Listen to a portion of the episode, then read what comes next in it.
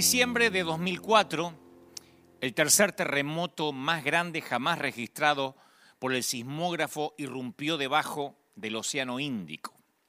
Produjo el equivalente en energía de 23.000 bombas atómicas.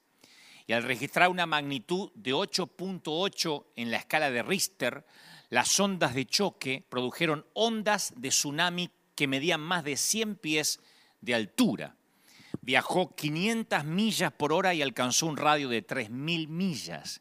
Fue el peor tsunami de la historia. Ocasionó casi 230.000 víctimas, pero solo un grupo de personas sobrevivió en ese lugar milagrosamente. Se llaman los Moken. Los Moken son un grupo étnico que mantiene una cultura eh, náutica basada en el mar. Viven sus vidas en los mares abiertos, desde el nacimiento hasta la muerte. Sus barcos de madera a mano llamados cabán funcionan como casas flotantes para estos llamados gitanos del mar, así se los denomina viven la, mayoría, la mayor parte del tiempo en estas eh, suertes de canoa que estamos viendo ahora en imágenes. Los niños moquen aprenden a nadar antes de aprender a caminar.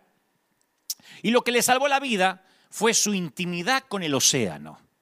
Los moquen conocen los estados de ánimo del mar y sus mensajes mejor que cualquier oceanógrafo leen las olas del océano de la manera que leemos las señales de la calle nosotros.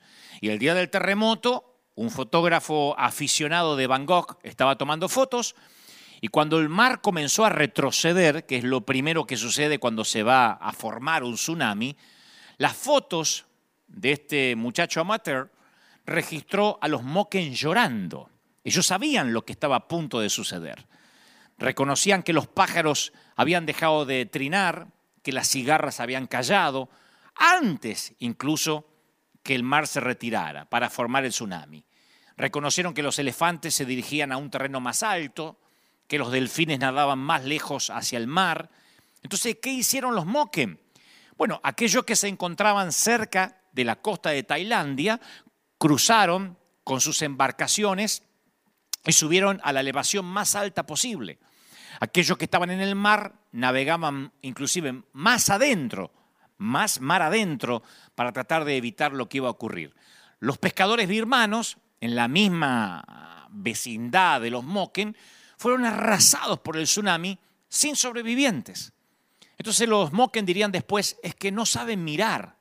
Las olas, las, eh, las aves, las cigarras, los elefantes, los delfines, estaban hablándonos a nosotros y a esos pescadores birmanos, pero tristemente, tristemente ellos no supieron ver las señales, no supieron escuchar. Entonces los Moken solo vieron una pequeña ola que no les pareció normal, porque ellos estaban acostumbrados a las señales del océano. Eso y una antigua leyenda que se había transmitido de generación en generación sobre una ola llamada Labún, la, que decían que era la, la onda que come gente.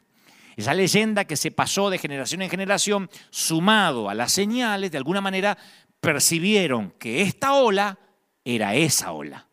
Que esta ola era esa ola que le habían hablado sus abuelos o bisabuelos. Y como este pueblo marinero, que habla el lenguaje del mar y que ese lenguaje le salvó la vida, yo pienso que los cristianos deberíamos hablar el lenguaje de los tiempos, el lenguaje de señales de los cielos. ¿Se acuerdan del faraón? Hizo caso omiso a las diez señales de Egipto. Y por no ver las señales la pasó bastante mal. Y si Noé hubiese ignorado el pronóstico, yo estoy seguro que él y su familia habrían muerto en el diluvio y la historia humana habría sido totalmente diferente. Y si José hubiese despreciado el sueño, dos naciones habrían sido destruidas por el hambre. Y si Moisés no se hubiera detenido frente a la zarza, El éxodo de Israel no sucede y la tierra prometida nunca habría sido este, recibida por ellos, nunca hubiese sido conquistada. Y si los sabios hubiesen desechado lo que decían las estrellas, no hubiesen descubierto al Mesías. Y si Saulo confundía su visión en el camino a Damasco, no se convierte en Pablo y la mitad del Nuevo Testamento es borrada. Entonces uno, como los moquen, debemos aprender, o uno debe aprender las señales de la manera en que leemos las escrituras, con la ayuda del Espíritu Santo. Porque el lenguaje de los tiempos requiere el don del discernimiento. Apocalipsis 3.7 dice, lo que él abre, nadie puede cerrar, y lo que cierra, nadie puede abrir. Y yo he llegado en estos días, principalmente en estos días, a la conclusión de que todo esto es un paquete, un combo. No puedes orar por puertas abiertas sin aceptar las puertas cerradas, porque el que abre es Dios y el que cierra es Dios. Eso es parte de leer las señales, ¿no? Y por lo general una puerta cerrada siempre lleva a la otra. En cierto sentido, la puerta cerrada es liberado de. Una puerta cerrada te libera de algo. Y la puerta abierta te llama a algo. Una puerta que se cierra es difícil de definir, difícil de discernir. Cuando uno ve una puerta cerrada, cuando uno vive un tiempo como este, inmediatamente se remite a Satanás. Uno dice esto tiene que ver con el demonio, con el enemigo. Estos tiempos de COVID-19, por ejemplo, son tiempos muy difíciles de describir, de discernir en el plano espiritual. Por eso hay tantas eh, tantos mensajes diferentes, tantas eh, teorías de conspiraciones. Pero Dios cierra puertas porque nos ama demasiado. Dios cierra las puertas para redirigirnos, para reposicionarnos. Y a veces lo que uno percibe como conspiración o la mano del enemigo son a veces las nuevas oportunidades de Dios. Lo venimos hablando aquí cada fin de semana. Y a veces esas nuevas oportunidades Dios las muestra de maneras disímiles. A veces hasta usa un burro parlante para decírnoslo, ¿no? El burro que le habla a Namán dice, ¿qué te he hecho para que me pegues tres veces? Un burro le habla al profeta. Y el profeta dice, me haces quedar como menso. Si solo tuviera una espada te mataría ahora mismo. Se pone a dialogar con el burro. Yo siempre pensé, si tienes un burro parlante, lo último que quieres hacer es matarlo. Ese burro parlante es tu fuente de dinero. Yo lo llevaría a Las Vegas al burro. Yo lo llevaría a exponerlo eh, en un teatro, no lo mataría. Hagas lo que hagas, nunca mates al burro que habla. Y me encanta el hecho de que el burro sea tan articulado, tan racional, tan ecuánime. Le dice el burro a Balán, ¿no soy yo tu propio burro que siempre me has montado? tengo el hábito de hacerte esto. Entonces el profeta dice, no, no, tienes razón, responde el profeta, la verdad que no tienes el hábito de pararte en el camino cuando yo quiero avanzar. Y yo creo que al igual que Balaam, nos sentimos frustrados cuando algo se interpone en el camino hacia donde queremos ir. Estamos frustrados con una cuarentena que nos detiene a pensar y a reconsiderar lo que hacíamos a redefinir la iglesia tal como la concebíamos. Y en pocas palabras, queremos lo que queremos, cuando lo queremos y por lo general lo queremos ahora. Entonces el ángel que detiene a Balán le dice, yo he venido aquí para oponerte porque tu camino es imprudente delante de Dios. Y la palabra imprudente que utiliza allí en las escrituras es la palabra hebrea sharat, y es el equivalente antiguo de conducción imprudente. Le está diciendo primero el burro y después el ángel. Estás conduciendo ebrio, Balaam. Estás manejando con exceso de velocidad. Te pasaste todas las luces rojas. Así que no te sorprendas si Dios te frena. No te sorprendas si Dios interpone en tu camino. Porque Él te ama demasiado y es capaz de usar a un burro. Y esto nada más lo aclaro porque ese es mi lugar hoy. Hoy simplemente soy un burro parlante. Porque algunos por ahí me dicen, ¿y este quién se piensa que es para decirnos lo que cree? Yo soy apenas un burro parlante. Dios usa lo que tiene que usar, a veces para interponernos en el camino que estamos decididos a llevar adelante, a menos que Dios diga, hasta acá no. Yo quiero llevarte un momento a donde Dios detuvo al apóstol Pablo, donde le dijo, hasta acá, al apóstol Pablo, no a Naamán. No lo hizo con un burro, lo hizo con otras, otras situaciones, con otras maneras. Pero fue exactamente cuando Pablo le está escribiendo las epístolas, las cartas a Timoteo, primera de Timoteo y segunda de Timoteo. De hecho, es la correspondencia final de Pablo a su hijo espiritual, Timoteo, y contenía un mensaje muy especial.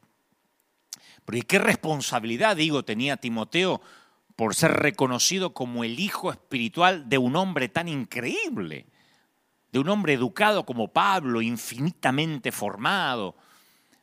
Pablo era cultural e intelectualmente diversificado, era respetado, venerado por los más grandes teólogos y sabios de su tiempo. Y Timoteo era el hijo espiritual que le respetaba grandemente, pero percibía que sus oportunidades de sentarse a los pies de Pablo estaban llegando a su fin, porque Dios había parado a Pablo. Insisto, no lo hizo como lo hizo con Balán, con un burro parlante. Lo hizo con otros métodos, pero lo había detenido. Como a lo mejor nos ha detenido a algunos de nosotros, a los ministros, a las iglesias, del modo convencional que veníamos predicando. Timoteo no había visto últimamente a su mentor, ya que Pablo era perseguido por sus eh, atrevidos discursos, por sus retóricas. Incluso esta carta que le escribe Pablo a Timoteo había sido escrita desde la celda, desde una cárcel, donde Pablo se enfrenta a otros cargos, a un conjunto de cargos por insurrección, por herejías. Entonces Timoteo echa un vistazo al final de la carta que le envía su, su mentor, y allí, escrito en grandes letras, estaban las apremiantes palabras, ven antes del invierno. Segunda de Timoteo 4:21. Ven antes del invierno. Y estas palabras obsesionarían toda la vida a Timoteo. Parecía que el anciano sabía que su tiempo se estaba acabando y estas palabras retumbarían en la mente de Timoteo. Ven antes que se acabe el invierno. Pablo no estaba pidiendo un buen abogado, que hubiese sido la elección lógica.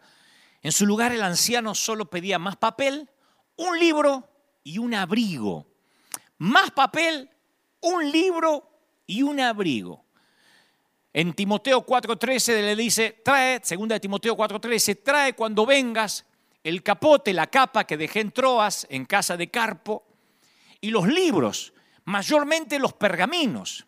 O sea que Pablo solo le había pedido lo que necesitaba y estaba a gusto con esta estación de invierno de su vida.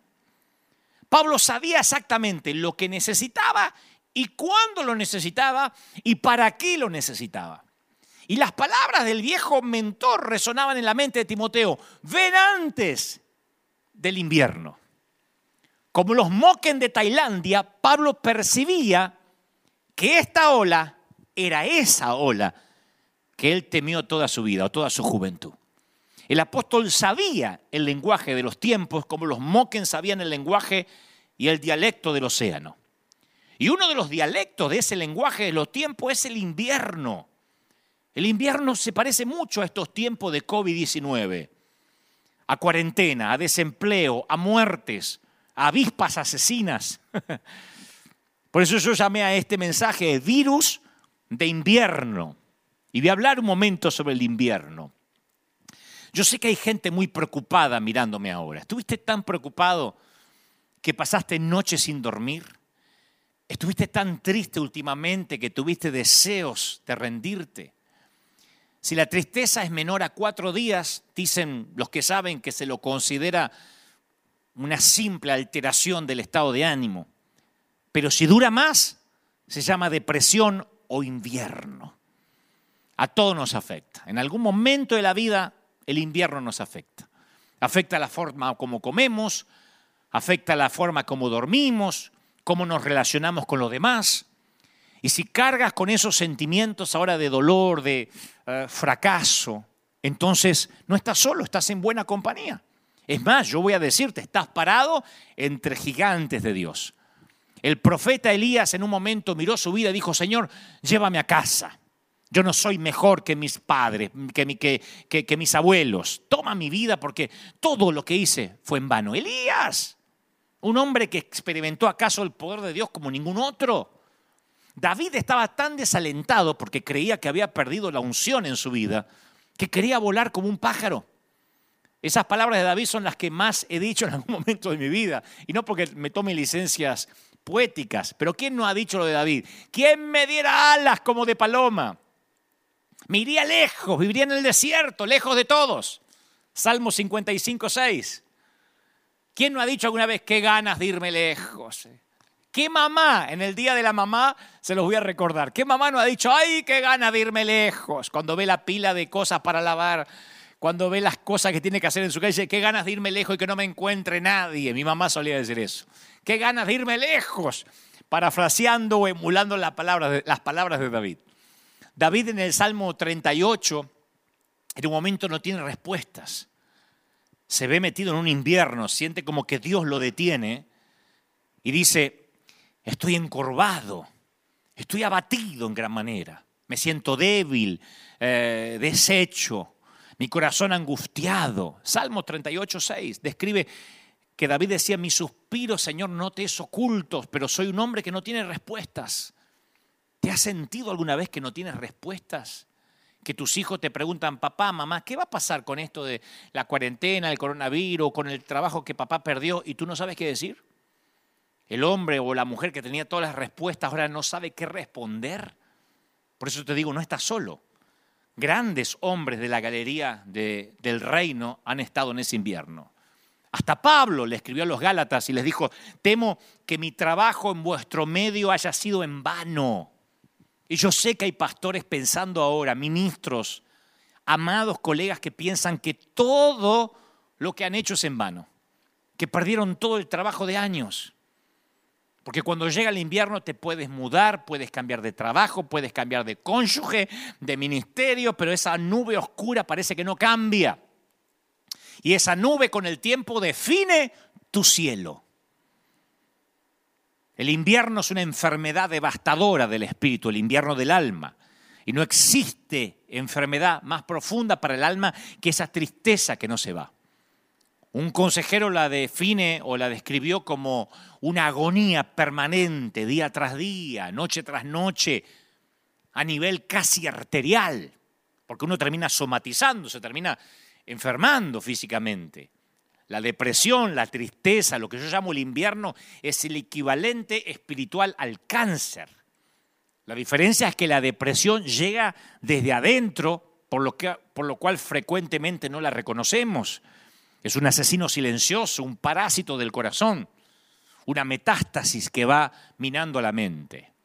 Deprimir, de hecho, la palabra deprimir algo significa hacerlo más pequeño que lo que normalmente es.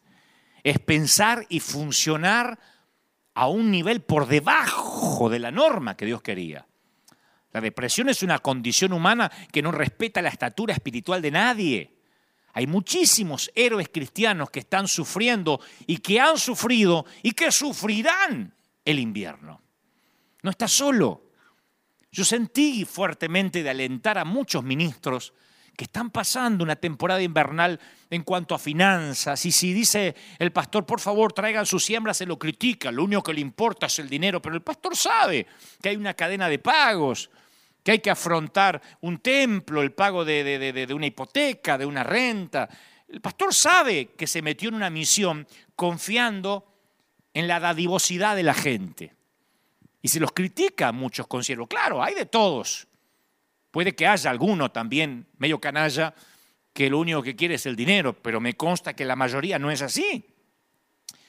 Y están viviendo un invierno financiero, un invierno familiar, un invierno ministerial. Y casi siempre la profundidad del valle es una promesa de la altura de la bendición que va a venir. Cuando Dios detiene a Balaán es porque lo va a llevar por otro camino donde va a vivir bendiciones que no va a vivir, valga la redundancia, si sigue por ese camino de manera terco, de manera eh, con una terquedad de no querer entender que Dios lo está deteniendo. El camino por un valle oscuro siempre nos lleva a una escena elevada, un lugar donde Dios nos va a bendecir. Los valles, de hecho, se definen por los lugares altos que los rodean. Es posible que ahora todos o la mayoría estemos en un valle, pero los valles no serían valles sin las montañas que nos rodean. Y el no darse cuenta que esto es el invierno adrede, que esto es un invierno que Dios permite, ese es el verdadero peligro. Yo no estoy hablando de ausencia de invierno, yo estoy hablando de no darnos cuenta que el invierno llega para Pablo, el invierno llega para Elías, el invierno llega para nosotros, ese momento donde pensamos que Dios nos abandonó. Mira, a fines de agosto del año pasado, un pastor muy cerca de aquí, el pastor Andrew Stocklin, de la iglesia de una ciudad llamada Chino, aquí en California, se quitó la vida por depresión. Y la iglesia dio a conocer la noticia del fallecimiento del hombre de 30 años, que era el papá de tres chiquititos. Su esposa diría después, ante un medio de prensa, yo no entendía la profundidad de la depresión de mi esposo, dijo Keila. Ella dijo, yo no, no, no me explicaba que él estaba ni me imaginaba que él estaba luchando emocionalmente, ni me imaginaba el tamaño de lucha que él estaba atravesando. Y en la carta que escribió dirigiéndose de alguna forma simbólica a su marido, ella puso después una carta abierta que hizo ante la prensa, dijo, me gustaría tener otra oportunidad, mi amor, de abrazarte y llorar contigo y de animarte y nunca criticarte. Keila Keila destaca, la esposa de este pastor, este joven, que había estado su esposo involucrado en una batalla espiritual, una batalla que estaba envolviendo la vida de su cónyuge. Estaba atravesando el invierno y él, principalmente él que se quitó la vida, no lo pudo discernir, interpretó que Dios lo abandonó. Y su esposa dice, yo no entendía cuán reales e implacables eran los ataques espirituales. El enemigo sabía que Dios tenía grandes planes para su vida. En esta generación se espera mucho de los pastores, que sean accesibles, que sean humildes, que sean perfectos, que sean íntegros, que tengan la familia tipo, la mejor esposa, los mejores hijos, que se saquen muchas fotos en Instagram. Y si un pastor no está a la altura de las expectativas, se lo critica con ferocidad. En cualquier país del mundo probablemente nunca te vas a dar cuenta lo que vive un pastor en privado. Y aunque no seas pastor, esto no significa que no necesites un plan de batalla contra el desaliento o el momento en que llegue tu invierno. Cada cristiano tiene un llamado, seas pastor o no. El peor de los casos es este, un servidor que no entiende, que está viviendo un invierno adrede y se termina quitando la vida. Como estos hay decenas de ejemplos, hombres de Dios quitándose la vida porque han llegado a su peor invierno, mm, tocan fondo y se dan cuenta de que no hay roca o que no edificaron correctamente o que la depresión les juega una mala pasada. Y el invierno tiene la encomienda de interrumpir el llamado de Dios, si no lo sabes reconocer como una temporada predecible. Si en este momento nosotros no sabemos reconocer que todo lo que está pasando es permitido por Dios, nos deprimimos. No seguimos más predicando. Pero la intención del enemigo es limitar el impacto que Dios quiere hacer por medio tuyo y que creas que Dios te abandonó. Los conflictos internos son justamente una confirmación de tu llamado. Si ahora tienes conflictos, es una confirmación que Dios te llamó. Lo diré otra vez, si ahora tienes conflictos graves internos, es una confirmación que tienes un llamado, que la zarza ardió delante tuyo en algún momento. Porque el enemigo solo pelea con los que significan una amenaza. Yo nunca he visto al enemigo perder el tiempo con un pusilánime o con alguien que no tiene llamado. Así que si no has estado últimamente en un choque frontal con el diablo, es porque tal vez estés corriendo en la misma dirección que él. si no estás chocando contra el diablo, es porque vas en la misma dirección que tu enemigo. Cuando reconoces que está por llegar el invierno, necesitas reestructurar la forma en que vives y prepararte para lo que se avecina. Para eso están los inviernos, para eso es parte de una de, de las temporadas de la vida. Por eso cuando Salomón divide la vida en 28 temporadas, hay tiempo de llorar y tiempo de reír, tiempo de trabajar y tiempo de dejar de trabajar. Hay temporadas así que no nos suenan bien, pero son parte de la vida. La vida no puede ser solo primavera, verano e invierno. Y cuando uno identifica si es invierno, el solo hecho de identificar algo no es lo mismo que ocuparse de ello y resolverlo. Yo digo siempre, identificar no es resolver. Conocer el remedio no nos sana. La diferencia se ve cuando la aplicamos, cuando aplicamos el remedio. Los Moken de Tailandia hicieron algo con las señales. Vieron las señales y empezaban a correr. Por eso se salvaron la vida. La tribu se salvó la vida. Los birmanos no. Los pescadores birmanos, aunque hubiesen visto las señales, tal vez no hacían nada, porque no había precedentes de un tsunami. Pero los Moken de generación en generación se prepararon para que cuando el mar se metiera hacia adentro era la señal de que tenían que correr y hacer algo, aun cuando veían las señales del reino animal. Hay que hacer algo con lo que vemos. Si no, no nos sirve darnos cuenta que estamos en el Titanic. ¿De qué nos sirve decir, sí, sí, reconozco que estamos en el Titanic? ¿Y? Hay que correr a los botes. El Señor dice, deténganse en los caminos y miren y pregunten por las sendas antiguas. Pregunten por el buen camino y no se aparten de él. Así hallarán el descanso anhelado. Dice la palabra en Jeremías, Jeremías 6, 16. O sea, no acampes en la tabla o en el bote salvavidas. El invierno es para redireccionarnos, para hacer algo nuevo. Como escribió Charles Dickens en la historia de dos ciudades, o la manera en que empieza su novela. La famosa, el famoso comienzo de la novela Historia de dos ciudades, que yo leí cuando era muchachito, dice, era el mejor de los tiempos y también el peor de los tiempos. Uno dice, qué contrasentido. Sí, porque el invierno puede ser tu mejor temporada, aunque parezca la peor. Cuando recordemos este tiempo vamos a decir los tiempos de la pandemia. En lo personal yo voy a decir uno de los peores tiempos y uno de los mejores que me ha tocado vivir. Y luego, claro, voy a explicar por qué. Por qué esa diferencia de que en una misma oración parece que la pandemia fueron tiempos buenos y tiempos malos. Yo hace poco prediqué baja de la ola o bajar de la ola y comentaba que uno se puede dar cuenta cuando alguien es un principiante con las tablas de surf, porque los novatos pelean contra las olas en vez de bailar con ellas, ¿no? Cuando alguien es nuevo en eso, siempre se está peleando. Te das cuenta que las olas le hacen lo que quiere, los tiran, los lo dan vuelta. Trabajan más duro de lo necesario para atrapar una ola y se encuentran buscando oxígeno después en la espuma de agua blanca. Pero los surfistas veteranos poseen una percepción, así como los moquen, de las corrientes del océano y del comportamiento de las olas. Los que son veteranos en este deporte, la intuición les dice sobre cuáles olas subirse y cuáles hay que dejar pasar.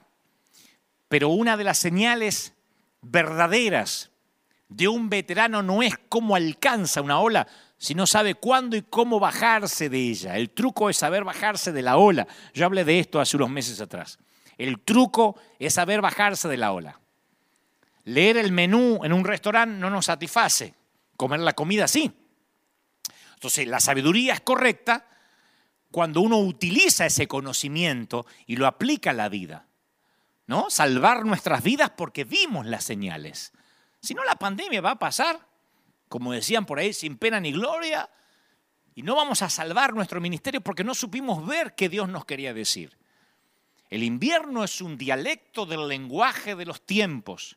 El invierno es un dialecto del lenguaje de los tiempos. Lo diré por tercera vez.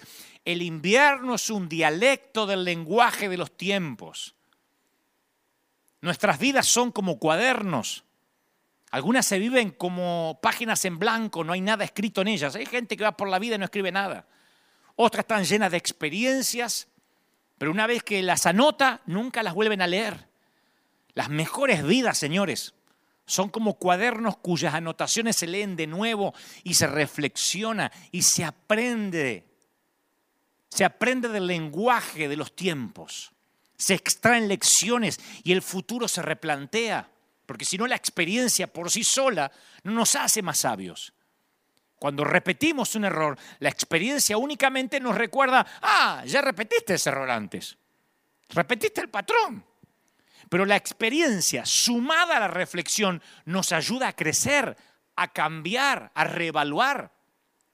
El dolor es inevitable, pero la tristeza no. El dolor es el resultado de vivir a pleno. La tristeza es el resultado de vivir sin reflexionar y tratar de forjar nuestro futuro sin evaluarlo. El invierno llega para reevaluar dónde estamos parados. Entonces, en primer lugar, yo quiero decir, tenemos que bendecir este invierno. Yo he aprendido muchísimo en dos meses, más que en diez años que llevo al timón de esta nave insignia llamada River Arena. Aprendí más en estos dos meses, de verdad les digo, sin falsa modestia. El invierno nos ayuda a reflexionar, a entender de que son temporadas distintas. Y en el invierno Pablo pide un abrigo. Una de las primeras cosas que pide es una capota, un abrigo. Es antes del invierno, en realidad, que Pablo pide las tres cosas que todos necesitamos para terminar nuestra carrera y completar nuestro propósito. Un abrigo, un libro y más papel. Hablé del invierno, te hablaré del abrigo. El abrigo es una cobertura. Cuando estás en tu invierno deseas un abrigo. Especialmente lo necesitamos en el invierno de nuestras vidas. Trágicamente algunas personas no tienen a nadie que pueda traerles el abrigo. Para otros su necesidad de controlar les impide mostrarse vulnerables para admitir que necesitan a alguien. Pueden sentirse algunos demasiado orgullosos como para decir, sí, yo llegué hasta acá, pero ¿cómo no? Necesito la calidez, la cobertura de un abrigo. Incluso Jesús clamó desde la cruz.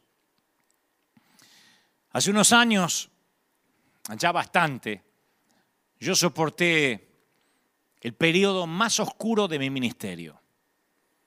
No diré detalles, porque al cabo no importan. y aparte, mm, son demasiado chusmas si quieren saber. Pero el dolor de aquellos días es indescriptible.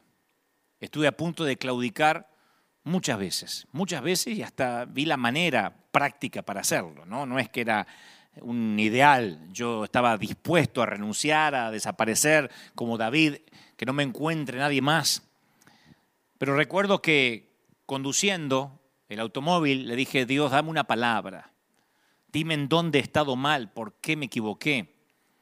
Yo tenía, sentía que Dios tenía derecho a retirarme su unción y fundamentalmente a quitarme su favor. Y recuerdo que para ese entonces alguien me empezó a buscar incansablemente y no se conformaba con la secretaria, con el conmutador, con las redes sociales. Dijo, tengo que llegar a él y llegó a mí, me llamó por teléfono. No contaré los detalles, pero tuvimos una pequeña plática donde fue al punto y esto es lo que me dijo. Me dijo, Dante, Dios me ha motivado, me ha instigado para que te diga esto. Dios no te ha dejado de amar ni dejará de amarte nunca. Ese es el mejor regalo que a veces podemos dar. El decirle a alguien, Dios aún está contigo. Yo solo necesitaba recordar, recordar, recordar que Él me amaba. A lo mejor porque me crié, nací, me forjé en iglesias legalistas, donde el amor era incondicional, era condicional a mi comportamiento. Pero recuerdo que unas pocas palabras me mantuvieron en el ministerio hasta la fecha, hasta hoy. Dante, Dios no dejó de amarte y no dejará de amarte nunca. Entonces yo sé que hay gente ahora viviendo el invierno que necesita este abrigo, esta cobertura que te digo de parte del corazón del Señor. Mi querido consiervo, yo sé que hay consiervos mirándome. De hecho, vi las fotos hace un momento que me subían, soy pastor de tal lado, terminé de hacer una transmisión en vivo y ahora te voy a escuchar. Agradezco ese enorme privilegio. Que escuchen a este torpe burro en el torpe intento de transmitir lo que Dios puso en su corazón. Pero yo quiero hacerte tres afirmaciones acerca del llamado de Dios y te ruego que lo atesores en lo profundo de tu ser, mi querido pastor, mi querido eh, evangelista, maestro, líder. Si eres un ministro, mírame, por favor, mírame. Número uno, porque yo lo aprendí con dolor y yo quisiera que simplemente lo aprendas sin tener que pasar necesariamente por el valle del dolor. Número uno, una vez que Dios toca y posee a alguien, esta no es una posesión de tiempo parcial, es de por vida. El Señor nunca entregará lo que es suyo a Satanás, nunca. Número dos, aquellos a quienes Dios posee, Él los guarda.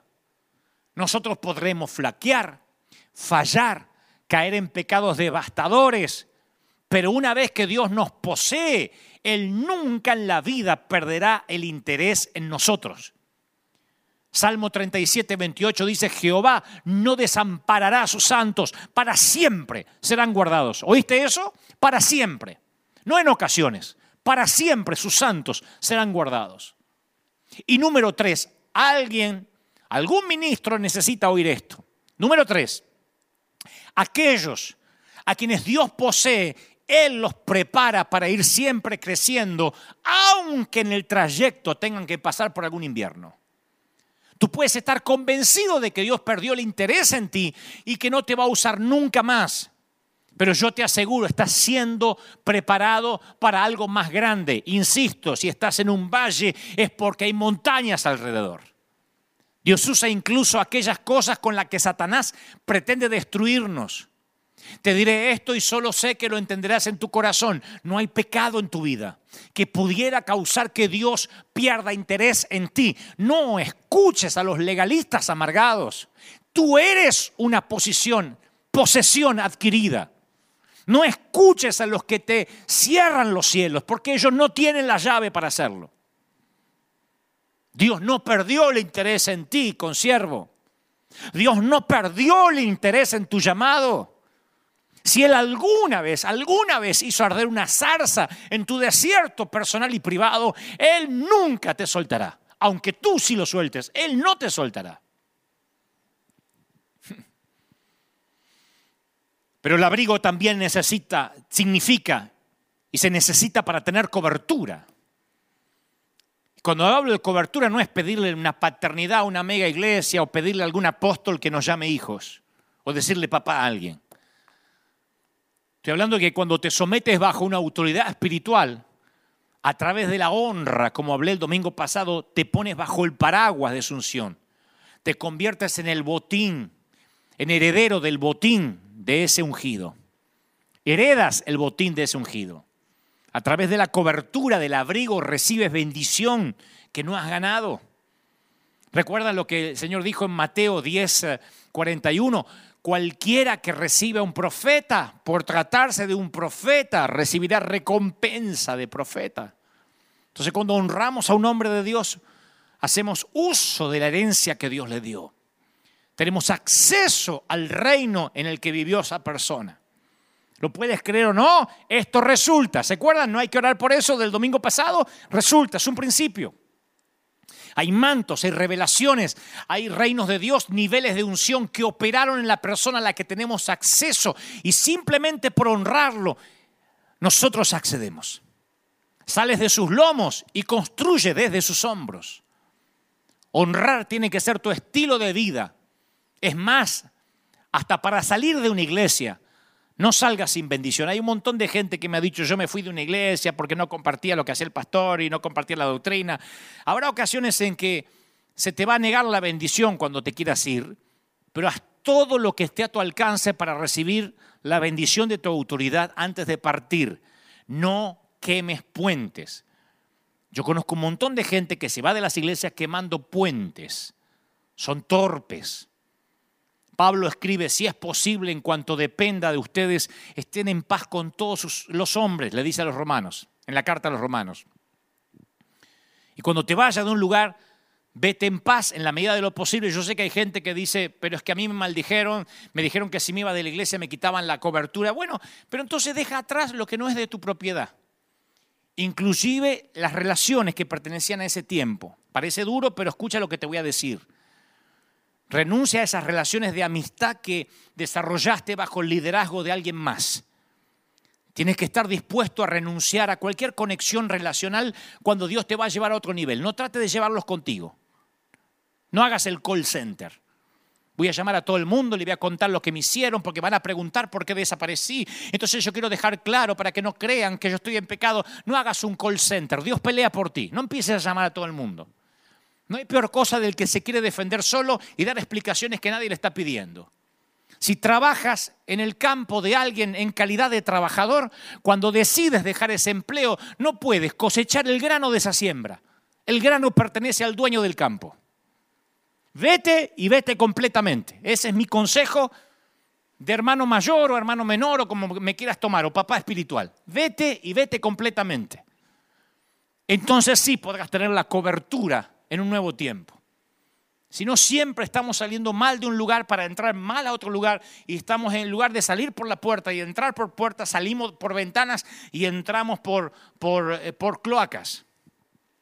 Y el Señor dice, termina bien. No te quieren dar la bendición, bueno, pídela, bendice, sacúdete el polvo de los pies y vete en bendición. Necesitamos vivir con abrigo, necesitamos vivir con cobertura. Pablo no solo pide abrigo, sino que luego pide libros. Pide un libro mínimamente. Tú dices, ¿no es pedir una cosa extraña para un hombre que está sentado en el corredor de la muerte? Manda a pedir por un libro porque está vivo. Y mientras tú vivas debes continuar alimentándote. Pablo propuso en su corazón que él iba a continuar alimentando su mente hasta el último día. Él le dice a Timoteo, tráeme el abrigo, quiere la cobertura y después dice, tráeme libros. Él pidió un libro para mostrarnos a ti y a mí que incluso al borde de la muerte debemos vivir la vida al máximo tanto si vivimos en una mansión o en una celda, todavía tenemos la obligación de maximizar cada día. La lectura fue su petición para una última comida del alma. Porque si vas a maximizar tu vida, no dejes de aprender. Algunos podrían decir, ¿para qué aprender más cuando ya no vas a salir de la cárcel? Cuando estás en el invierno, cuando vas a morir.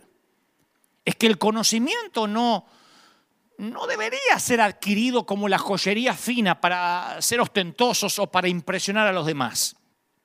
Yo no sé qué libro solicitó Pablo, pero si estoy completamente seguro que su motivación no era leer para prepararse una retórica impresionante para su siguiente compromiso como invitado al próximo Congreso. Él sabía que de ahí se iba a morir. Ese es el mayor peligro de nosotros los ministros cuando leemos la Biblia profesionalmente y no devocionalmente. Y el mayor peligro de la gente es cuando no lee la Biblia por sí mismo, para aprender. Entonces muchos ministros leemos la Biblia para ver qué Dios le dice a los demás. Yo tuve una temporada donde cometí ese error. Muchas veces decía, Señor, ¿qué quieres que predique? ¿Qué quieres que le diga a tu pueblo? Y un día Dios me dijo, eres un hortelano, dándole de comer a mucha gente, pero estás muriendo de anemia espiritual. Yo necesito hablarte a ti. Y por varias semanas agarré la Biblia y dije, Señor, ¿qué quieres hablarme a mí? Porque de otro modo era un raquítico dándole de comer al resto. Y muchos quizás no son ministros y no comparten la enseñanza, pero tienen, cometen más o menos el mismo error, porque en lugar de pasar a tiempo con Dios, de pasar tiempo a solas con el Señor, dejan que otros lo hagan por ellos y nos beneficiamos de lo que los otros hacen y de lo que otros nos cuentan. Después de todo, para eso está el pastor, ¿no? Para ir a la iglesia y que nos cuente qué dice Dios. La Biblia dice que hubo un espectáculo en Israel de truenos, de relámpagos, de sonidos de trompeta y que la, la montaña se envolvió de humo y Israel se mantenía a distancia, muerto de miedo. Y le dicen a Moisés, le suplican, mira, ¿por qué tú no vas y te metes ahí y ves qué dice Dios? A ver si nos metemos nosotros y morimos. Entonces dice que Moisés se acerca a la densa oscuridad en la que estaba Dios, pero los israelitas se mantuvieron a distancia. La historia está en Éxodo 20, 18. Le dijeron, no, no, no, mejor ve tú, ve tú, tú eres el pastor y nosotros venimos los domingos y nos cuentas a ver qué dice Dios. Que eso es lo que cambió en este invierno. Eso es lo que cambió en este virus de invierno. Un predicador llamó a esto pornografía espiritual. Llamó a los que no quieren una experiencia propia pornógrafos espirituales. Les gusta mirar sin compromiso. Pertenecen al club de solicitadores de bendiciones. Emoción barata con alguien que me comparta su experiencia con Dios sin tener que comprometerme yo. Si esa experiencia que me das es lo suficientemente gráfica, yo no voy a necesitar nada más. Me voy a dar por satisfecho por este domingo. Por eso los nietos de Dios, Alguien dijo que Dios no tiene nietos. Pero si acaso existen los nietos de Dios, viven con espiritualidad prestada de los hijos de Dios.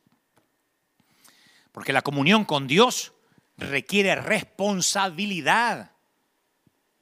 Por eso algunos habrán visto ustedes, yo lo he visto tantas veces aquí, inclusive en el harina, que muchos cristianos rompen todas las reglas de comportamiento, de buen gusto, de ética, de integridad, para obtener los mejores asientos. Yo he visto en cruzadas de milagros a gente agarrándose a trompadas por un asiento para estar cerca del evangelista. Ustedes dirán, qué contrasentido. No hay fruto del Espíritu, no hay paz, no hay benignidad, no hay fe, no hay templanza, no hay mansedumbre. Se agarran a trompada, uno pensaría que están borrachos y que van a ver un partido de fútbol. No, vienen a una cruzada de milagros y son creyentes.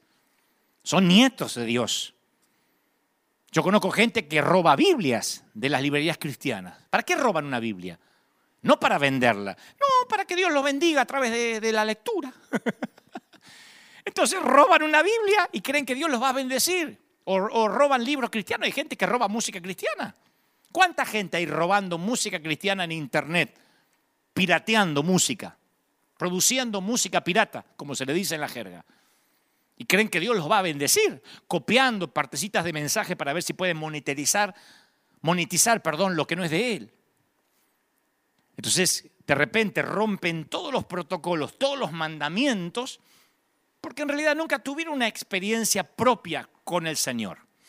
Si tus experiencias son de segunda mano, eres un nieto de Dios y no tienes tu propia historia con el Señor. Tú no dejarías que otro se tome las vacaciones por ti y luego te cuente. Tú no dejas que otro viva el fastidio del romance y dice, ay, estoy enamorada de esa chica, pero entre que tengo que tengo que besarla, llevarla a pasear. No, contrate a alguien que la bese, contrate a alguien que la lleve a comer. Y cuando esté lista para casarse, me la da. Tú no dejarías que otro coma por ti porque no tienes ganas de masticar. Que otro te mastique y te lo dijera. Escuchar y aprender de Dios es algo que no se puede delegar. Por eso Pablo pide libros. Porque no está preparándose para seguir ministrando. Si él sabe que está en el corredor de la muerte, él quiere que Dios le hable a él. Y en eso tú no puedes tener un sustituto. Algún día los pastores daremos cuenta por convertir pequeñas piedritas en pan en lugar de conducirlos al pan de vida. Lo que pasa es que siempre es mejor hacer el pequeño milagrito de darle una piedrita convertida en pan en lugar de enseñarle a buscar el pan de vida. Pero llega un momento en que Dios nos para en el camino, como a Balaán, a través de un burro, de un ángel o en una mazmorra, como en Pablo, nos para y nos prohíbe ser exhibicionistas espirituales.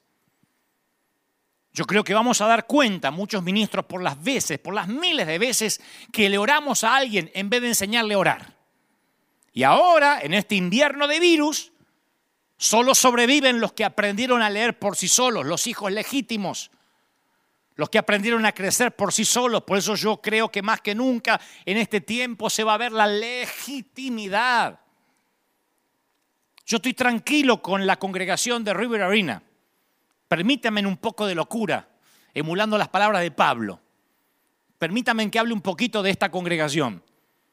Diez años nos preparamos para este tiempo sin saber que el tiempo este venía.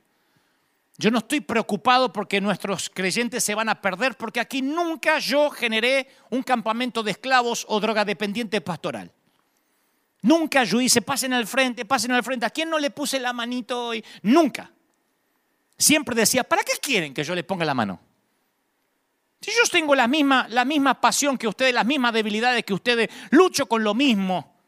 Muchas veces le dije a la congregación, si ustedes esperan que yo vele por su vida, están fregados. Apenas puedo con la mía, así que vela por tu propia vida. vida. Solo te voy a conducir al pan de vida.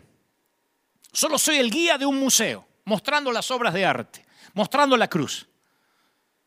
Solo soy el piloto de una nave insignia, pero yo no inventé la frecuencia de vuelo.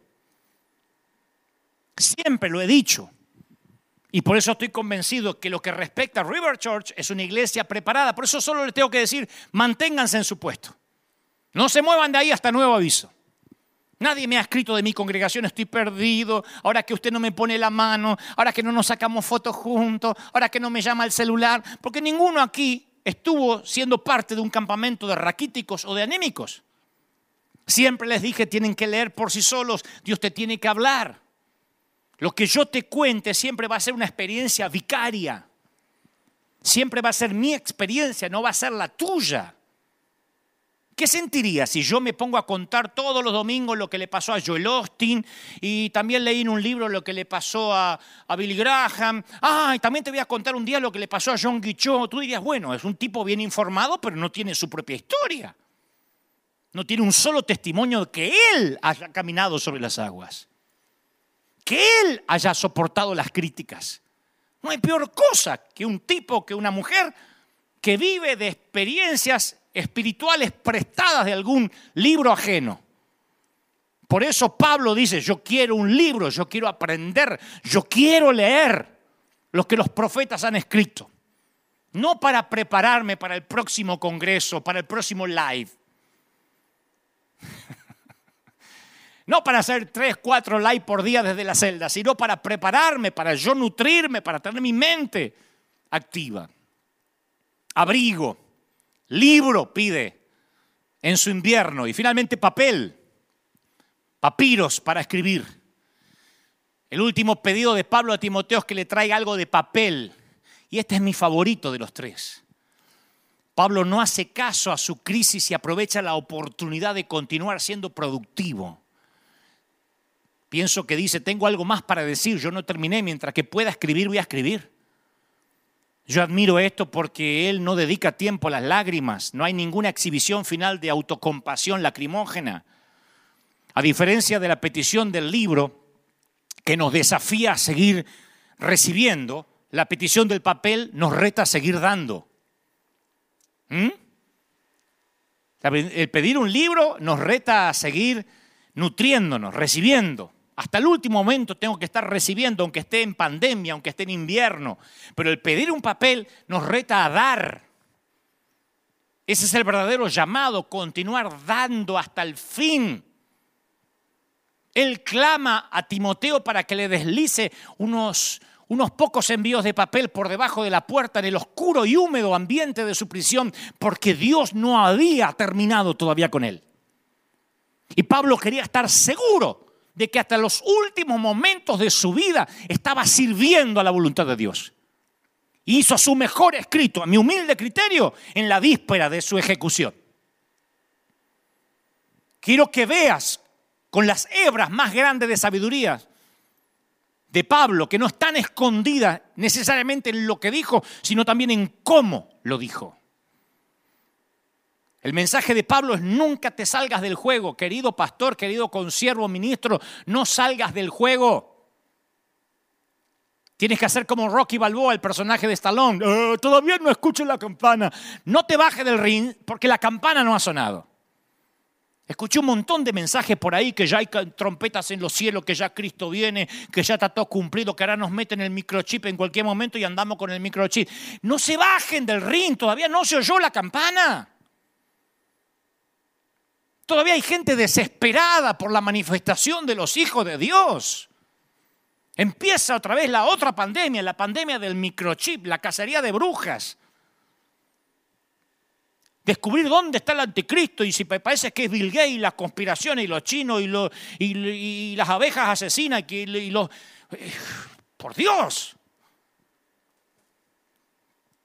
El mensaje de Pablo es no te salgas del juego. Estoy acá a punto de morir. Timoteo, no renuncies. Dame papel que tengo que escribir. Porque aún en los últimos segundos del partido es posible meter un gol. Eso dice mi hijo cada vez que jugaba el Barça. A veces iba perdiendo o empatado y Kevin solía decir, no te olvides papá que está Messi. Está Messi todavía faltan un par de minutos para los 90. Y cuando llegaba al minuto 90 decía, todavía el árbitro puede agregar dos minutos extra. Y a veces en los dos minutos extra daban vuelta al partido. Y lo mismo que funciona para las ligas europeas, funciona para la vida. Pablo estaba enseñando a su hijo lo que más necesita un joven oír de su padre. No abandones. Sé sobrio en todo, soporta las aflicciones, a sobra de evangelista, cumple tu ministerio, porque yo ya estoy a punto de ser sacrificado. El tiempo de mi partida está cercado, eh, cercano, he peleado la buena batalla, he guardado la fe, por lo tanto me está guardada la corona de justicia, la cual me dará el Señor, juez justo en aquel día, no solo a mí, sino a los que aman su venida. Por tanto, procura rápido venir a verme. Cuando el telón empieza a cerrarse en la vida de Pablo, Pablo garabatea las últimas frases de sabiduría que sacudirían al mundo. Él aún quiere traspasar su sabiduría, dejar un legado. Porque Pablo sabía que nunca, nunca disminuyes la luz de tu candela al encender la candela de alguien más. Ningún ministro fue diseñado para hacer la obra de la iglesia solo. No te preocupes que los templos están cerrados por ahora. Dios quiere que aumentemos la base del liderazgo, edificando bases sólidas. Eso es primario para el fundamento de la iglesia que se viene luego del invierno. Yo hace unos años supe tener un líder que se adueñó de todo. No era el pastor principal, pero se adueñó de todo. Solo él tenía la información, solo él tenía los passwords, solo él tenía las cuentas, porque él mantuvo todo en secreto, porque eso le daba seguridad como era una persona pequeña por dentro, le daba seguridad en lo que tenía y mantuvo todo en secreto. Y tan pronto me di cuenta de lo que hacía, le regalé la hermosa aventura emocionante en el campo de la búsqueda de nuevo trabajo. No podemos irnos de la vida con las manos llenas. Yo hace unos años escuché la historia de, de dos mineros que pasaron la mitad de su vida buscando oro en el oroeste del Pacífico. Y luego de meses de trabajar en la vieja mina, un día comenzaron a descubrir las pepas de las garras de la tierra, pepas y pepas de oro. Y de repente la mina colapsó y toneladas de tierra aplastó a los dos hombres contra el piso. Y uno de los hombres estaba en el suelo con toda la tierra encima, los escombros encima, sosteniendo fuertemente una pepa de oro que había sacado. Y el otro minero se levantó a duras penas y le dijo, vamos, vámonos, vamos, porque esto se sigue derrumbando. Tenemos que salir, esto va a colapsar. Yo te ayudo, vamos, vamos. Y otro decía, no, no, no, no, no. ¿Cómo que no? Si te dejo aquí, ¿qué voy a decir a, los familiares? ¿Qué le voy a decir a tu esposa? ¿Qué le voy a decir a los del pueblo? Y el otro le dice, solo diles que me morí rico. solo diles que me morí rico. Yo creo que demasiado pueblo de Dios se muere rico con las pepas de la sana doctrina en los puños cerrados. Y Pablo no quería eso. Pablo tenía una cualidad sobresaliente, la seguridad de quién era él. Ministros, líderes, si tú no tienes seguridad como líder, hallarás que es virtualmente imposible atraer, desarrollar, retener y hacer que otro brille. Tú no puedes hacer el trabajo de la iglesia en equipo mientras batallas contra tu inseguridad. Si Saúl hubiese sido un liberador de sueños en lugar de un asesino de sueños, todavía sería venerado como uno de los más grandes mentores del mundo. En cambio, si recordamos a Saúl en algo, lo, recordamos como un perdedor que precedió al rey David. Los líderes seguros no son ni territoriales ni posesivos. La gente insegura, por otro lado, si no siente que controla todo lo que lo rodea, no están haciendo su trabajo. Los, hay en las oficinas, en las empresas, en las iglesias. En las oficinas están los que dicen, esta es mi engrampadora. ¿eh? Este ¿Qué me sacó el bolígrafo? Es mi bolígrafo. Y están aferrados a un escritorio. En la iglesia es más patético porque están aferrados a su puesto, a su púlpito, a su liderazgo, a lo que hacen. Y los líderes inseguros tienden a sabotear los éxitos de otros para protegerse a sí mismos. Entonces usan a la gente, pero raramente desarrollan a la gente. Por eso la Biblia dice en 2 Corintios 12, 14, los hijos no deben atesorar los hijos para los padres, sino los padres para los hijos. Y Pablo sabía que él era un padre y la gente bendecida siempre deja una bendición. Cuando una generación paga el precio, la siguiente comienza más adelante donde tenía que haber comenzado. Comienza desde los lomos, como dije hoy, y no desde el suelo. El techo de una generación es el piso para la próxima. Saúl derrochó sus últimos años tratando de matar a David. Y yo te digo una cosa, si te duele escuchar a la multitud que aclama a otro, entonces tú no estás preparado para el invierno. No permitas que tu mundo interior se desmorone.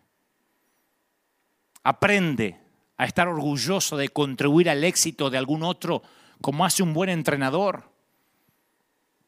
Si no vas a sufrir el síndrome de Saúl. Cuando trabajas para mantener, en vez de trabajar para aumentar lo que se te fue dado, comienzas a perder territorio. Recuerda la parábola de los talentos. En la economía de Dios, el que guardó terminó perdiendo todo. Y nosotros solo somos mayordomos. Y esa es la característica de los que somos llamados. El trabajo de mayordomo consiste simplemente en administrar debidamente algo para el propietario hasta que él venga. A mí me han criticado mucho porque cuando me hacen reportaje me dicen, ¿tú eres pastor? Y digo, no, yo no soy pastor. Y salen enseguida, ¿te avergüenza de ser pastor? No, es que no, es que no me siento pastor. Estoy fungiendo como pastor eventualmente, pero no sé por cuánto tiempo, pero no digo, soy el pastor, necesito ponerme el título pastor porque si no, no valgo. Yo soy Dante. Y a veces me toca ser pastor, a veces evangelista, a veces artista, conductor de televisión, qué sé yo. ¿Qué me importa el título? No necesito anteponer ante mi nombre doctor, eh, pastor, licenciado, apóstol, para sentirme que mi inseguridad ahora ya no fluctúa. Cuando el invierno llega para los llamados legítimos, nada cambia para ellos. Nada cambia en su mundo interior. Mi mundo interior en lo personal permanece igual. Aquellos cuyo, cuyo, mundo interior se encuentra en desorden tienden a experimentar confusión acerca de su identidad. Hay gente que necesita llegar al templo y que alguien le agarre el saco y que otro le agarre la maleta y que otro le traiga el cafecito corriendo y otro lo reverencie y otro lo espere con el agua fresca y otro le diga, yo le llevo la Biblia. Y si no tiene eso se muere porque su identidad está amarrada a todo eso. Un día le cierran el templo, se le acabaron los que estaban alrededor y no puede separar el papel que realiza de la persona que es. Esta es también la causa de que muchos hombres y mujeres tengan dificultad de aceptar la jubilación o el retiro. Esta es la razón por qué hay mamás que sufren de depresión una vez que su último hijo deja el hogar. Ya siente que mi mamá solía decir eso. Mi mamá decía, el día que te cases, yo me dejo morir. ¿Para qué vivir? Digo, ¿cómo que para qué vivir? Digo, mamá, ¿qué sos? Mamá, no va. Y sí, ya casé el último de mis hijos. Pero la muerte, o sea, ella eh, tomaba identidad de los hijos. Obviamente no se murió cuando yo me fui de casa. Y muchos líderes capaces y con talento se enfrentan a la constante tentación de creerse sus propios comunicados publicitarios.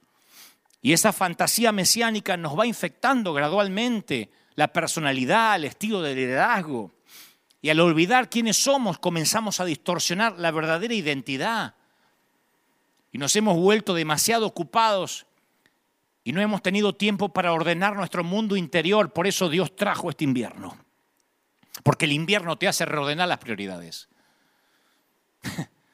Yo conozco gente que se mantiene aferrada al liderazgo antes de pasarla a una generación más joven. O lo que es peor, se asegura que su liderazgo pase en manos de un hijo suyo, de manera que él pueda también tener su influencia un director de escuela inglés que fue nombrado eh, en ese cargo cuando tenía 35 años, su primer acto fue escribirse a sí mismo una carta que juró abrir el día que cumpliera 65 años. Entonces escribió a los 35. A los 35 escribió, hoy cumple 65 años y ya es hora de entregarle la tarea de director a una persona más joven. Sé que cuando leas esto vas a decir que no hay nadie que te pueda reemplazar, que la escuela no puede funcionar sin ti. Te conozco bien, no te creas esa propia propaganda de autoexaltación. Cerró la carta y cuando cumplió 65 fue a abrirla y la leyó y descubrió que tenía exactamente esos sentimientos, que no había nadie para reemplazarlo y que se sentía indispensable, pero aceptó su propio consejo y le pasó liderazgo a otra persona. Son esas cualidades, las marcas de una persona legítima, llamada por Dios. Las que tiene Pablo. Son las características de una persona que edifica primero en su mundo interior. primero edifica su mundo interior. Y cuando su mundo interior está bien, entonces no tiene problemas de dejar un legado. Pablo no está diciendo, asegúrate que me recuerden, ¿eh? Él dice, todavía tengo algo para contar, algo para decir. Hace poco, capaz que hace menos de, de un año, yo le pregunté al Señor, Señor, ¿será que tienes un nuevo llamado para un hombre que te sirve desde los 19 años y ya tiene 50? Le dije al Señor si tenía algo nuevo para mí. Si no me tenía algo nuevo, estaba bien. Seguía con la, última orden que me dio. Pastor de los jóvenes serás. Pastor de los jóvenes te dirán. Le digo, si no hay una nueva asignación, está bien, pero nada más quiero saber si tienes un llamado nuevo para alguien que a los 19 años aceptó el reto de predicar y nunca más faltaron palabras de su boca, en su boca hasta la fecha. Desde que un pastor me dijo, ¿te animás a predicar? Yo tenía 19, hasta la fecha no me he detenido, llevo muchos años haciendo esto. Le pregunté al Señor si tenía un llamado nuevo y, al poco tiempo, a las semanas, siempre Dios envió un ángel. Me dijo, Dante, hoy cuando hablabas, cuando predicabas, oí la voz de un padre. Me habían dicho de todo, menos eso. Y ahí cuando el Señor me dijo a mi corazón, ¿querías un llamado nuevo? Ahí lo tienes.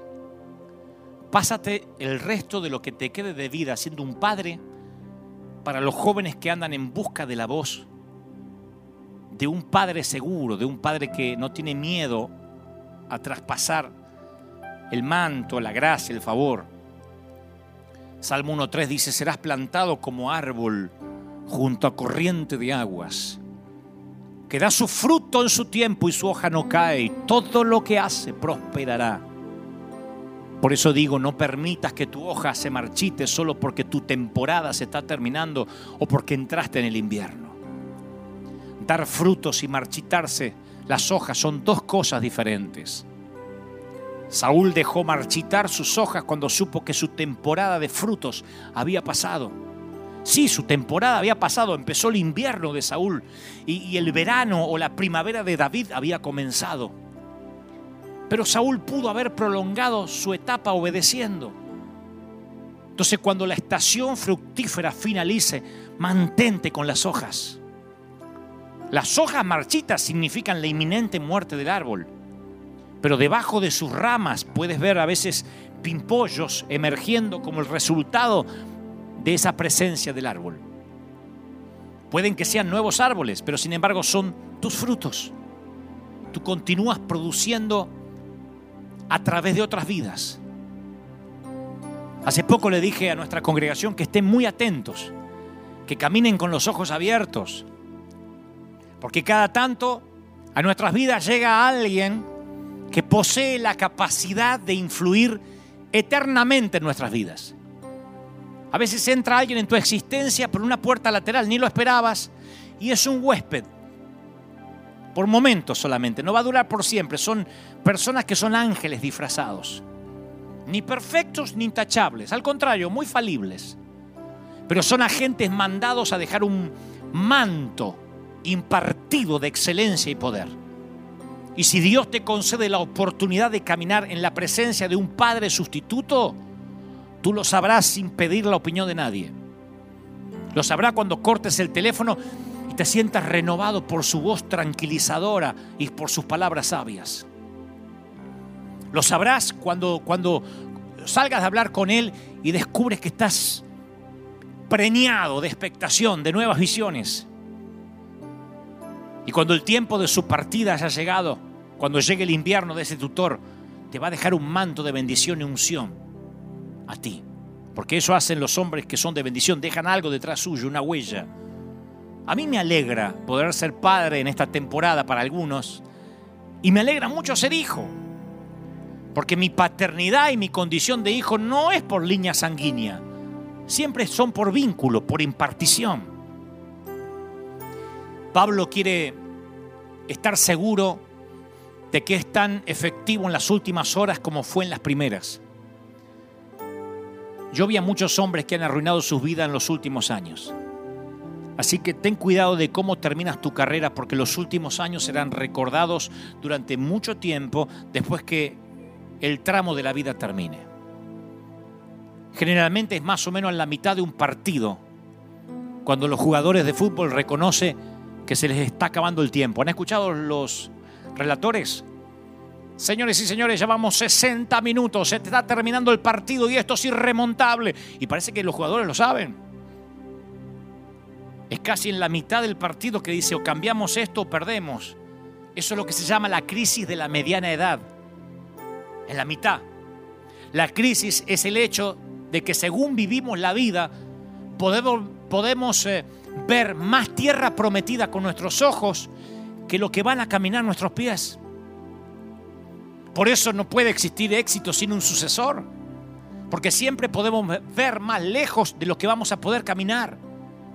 Y necesitamos escribir como Pablo y decir, ven antes del invierno que tengo bendición para darte, que quiero pasarte el legado de mi sabiduría y ministrar lo que yo veo.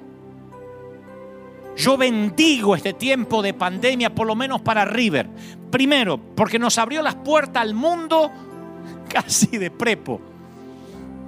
Yo siempre fui muy tradicional en esto. Yo decía siempre, no, no, no salgamos en vivo, enviemos los mensajes con una, un cierto delay de una semana, eh, editemos, cuidemos. Y, siempre fui muy ah, de promover la excelencia, la calidad. Soy un, adicto a la excelencia cuando se tratan de las cosas de Dios. Pero en este tiempo Dios trajo una nueva temporada y me hizo ver que la iglesia no puede ser confinada a una arena, a un templo, por muy grande que sea, por varios servicios que tengamos. Que hay mucho pueblo en esta ciudad. Y que Dios necesita abrir las puertas del mundo a través de internet y después traducimos los mensajes al inglés. Y son miles de personas de habla inglesa que escuchan el mensaje y son bendecidos. Yo no lo hubiese imaginado nunca. Pero Dios tiene caminos que son diferentes a los nuestros. Y como Pablo quiere que dejemos un legado, que aprovechemos este invierno para transmitir bendición. Se cree tradicionalmente que la, que la condena y ejecución de Pablo ocurrió durante la persecución de los cristianos bajo el emperador romano Nerón. Pero ser martirizado no pudo de ninguna manera destruir las obras de Pablo, en todo caso las elevó al máximo.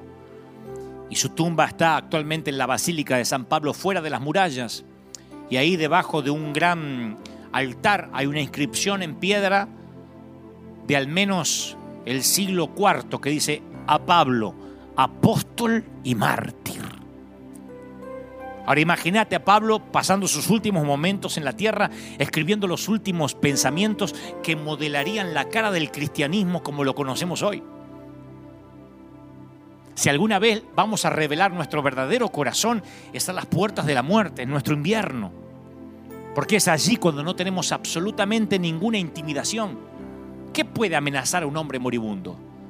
Por eso la policía toma muy seriamente las confesiones en el lecho de muerte, porque se dan cuenta que las palabras del que se está muriendo siempre están llenos de noble verdad. Nadie miente cuando se está por morir. No sirve para nada mentir. Entonces desde el suelo de piedra de su celda, la voz resonante de Pablo produce cambios hasta hoy. Él es un hombre cuya sangre salpicaría ampliamente por todas las páginas de sus epístolas. Por eso debemos, con todas nuestras fuerzas, intentar protegernos a nosotros mismos en los últimos años, como, como lo hicimos en los primeros años en que empezamos a servir al Señor. Mira, la gente, la gente olvidará todo lo bueno que hiciste por una cosa mal hecha al final. Y cuando hablo de una cosa mal hecha, no es mantener la hipocresía, no es seguir mintiendo. A veces una cosa mal hecha justamente es eso, seguir siendo hipócrita. A veces una cosa mal hecha es mostrar una fachada que no es real. Yo tengo un problema con eso de, por una cuestión de testimonio hacemos tal cosa. Si es mentira es falso testimonio y el falso testimonio se condena en la ley y en la ley de Dios también. Lo que trato de decir es que como vivas tus últimos años la gente lo va a recordar. Yo sé que esto no está bien y parece injusto, pero es la verdad. El anciano vive lo suficiente y se mantiene lo suficientemente brillante para enseñar al joven, Pablo a Timoteo, que ya ha comenzado su vida y que la propia se termina. Y a Timoteo no solo le enseña cómo empezar, porque empezar no es suficiente, le enseña cómo terminar. Eclesiastés 7:8 dice, mejor es el fin del negocio que su principio. Qué grandioso final. Qué grandioso final. Y cuando el libro se cerró, el libro que pidió Pablo se cerró, cuando se dobló el abrigo y se escribió la última anotación en el papiro, en el pergamino, el anciano había mantenido su integridad. Y con la mirada en alto y una convicción firme, él enfrentó la guillotina de Nerón. Y fue allí donde él fue decapitado y por tanto relevado de sus funciones en el reino. Recién ahí fue relevado de sus funciones en el reino. ¡Qué vida! ¡Wow! Los Moken de Tailandia vieron las señales. Y nosotros tenemos que aprender a leer las señales de este virus de invierno. El invierno es parte del dialecto, del lenguaje de los tiempos. El Señor dice, lo que Él abre, la Biblia dice, lo que Él abre, nadie puede cerrar. Y lo que Él cierra, nadie puede abrir. Yo sé que estos son tiempos difíciles de definir, difíciles de discernir. Pero sé que Dios cierra las puertas para redirigirnos o reposicionarnos. Solo asegúrate de, tener una cobertura, un abrigo, el libro para seguir creciendo por ti mismo y no por espiritualidad prestada, y un papel para dejar escrito tu legado. Si es la primera vez que nos estás mirando, quiero orar por ti. Me fascinó transmitir este mensaje de parte de Dios. Porque no importa si eres católico, ateo, judío, estoy seguro que el invierno no es una palabra nueva para ti. El invierno del alma, de la vida. Por eso necesitas tener a Cristo. Necesitas tener a Cristo como tu único Salvador. Repite conmigo, Señor Jesús. Te recibo como mi suficiente Salvador. Entra en mi vida límpiame, limpia mis pecados. Anota mi nombre en el libro de la vida. Gracias por perdonarme. Repite, gracias por la cruz. Te recibo ahora y tengo paz, aún en este invierno. Amén y amén.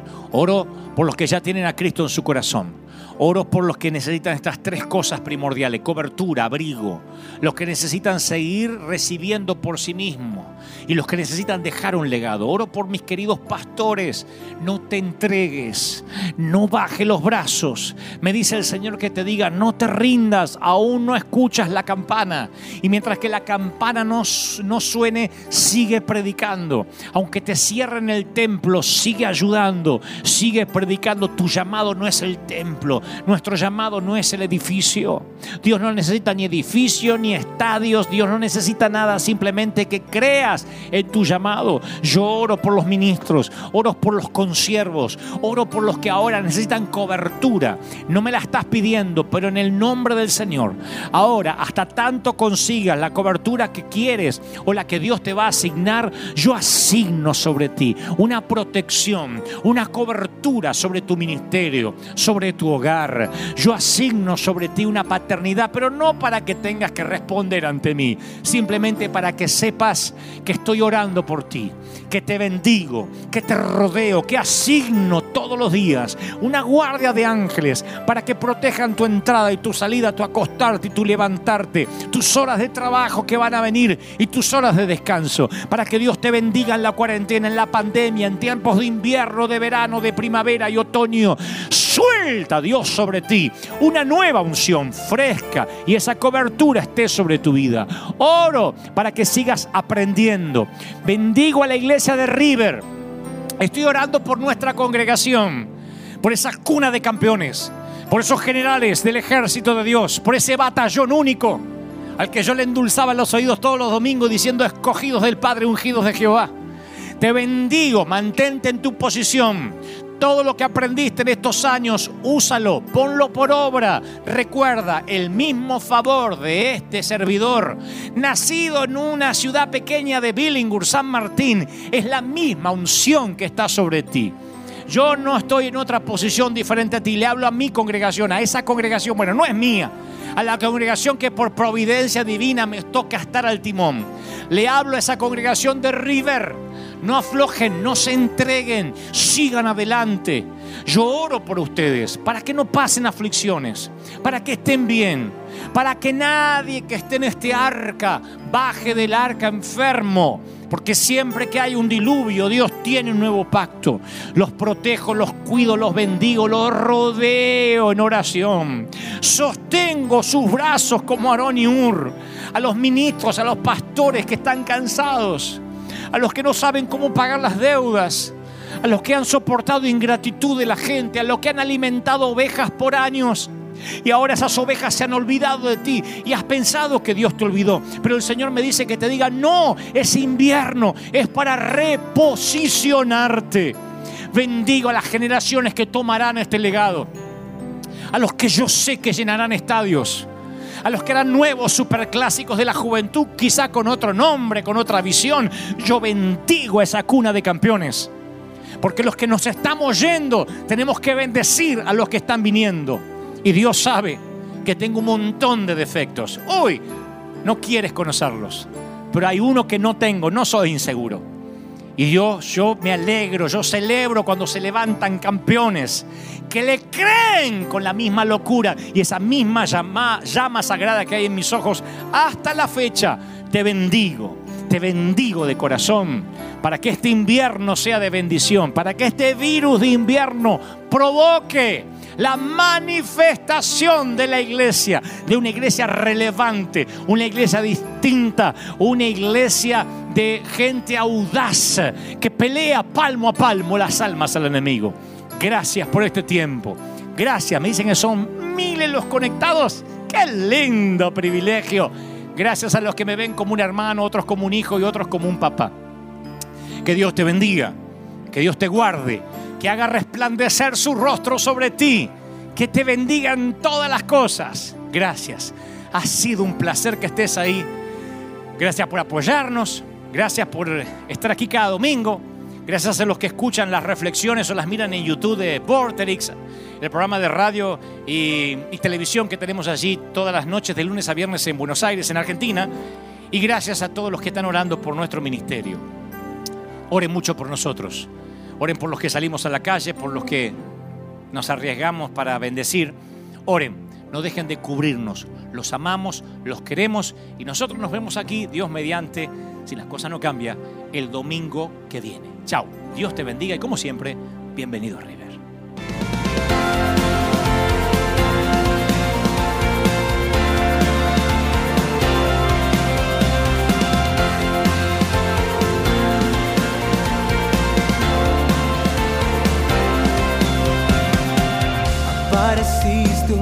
Noche de soledad, abandonado y perdido te reconocí. Tu voz diciéndome no temas, yo estoy aquí. El Padre me envió por ti y me curaste las heridas, me sanaste mi Jesús. Todas mis cargas las dejaste allí en la cruz. Algo tan grande no lo puedo comprender. Oigo tu dulce voz diciéndome una y otra vez eres bienvenido, eres amado una y otra vez. bienvenido arriba, eres amado.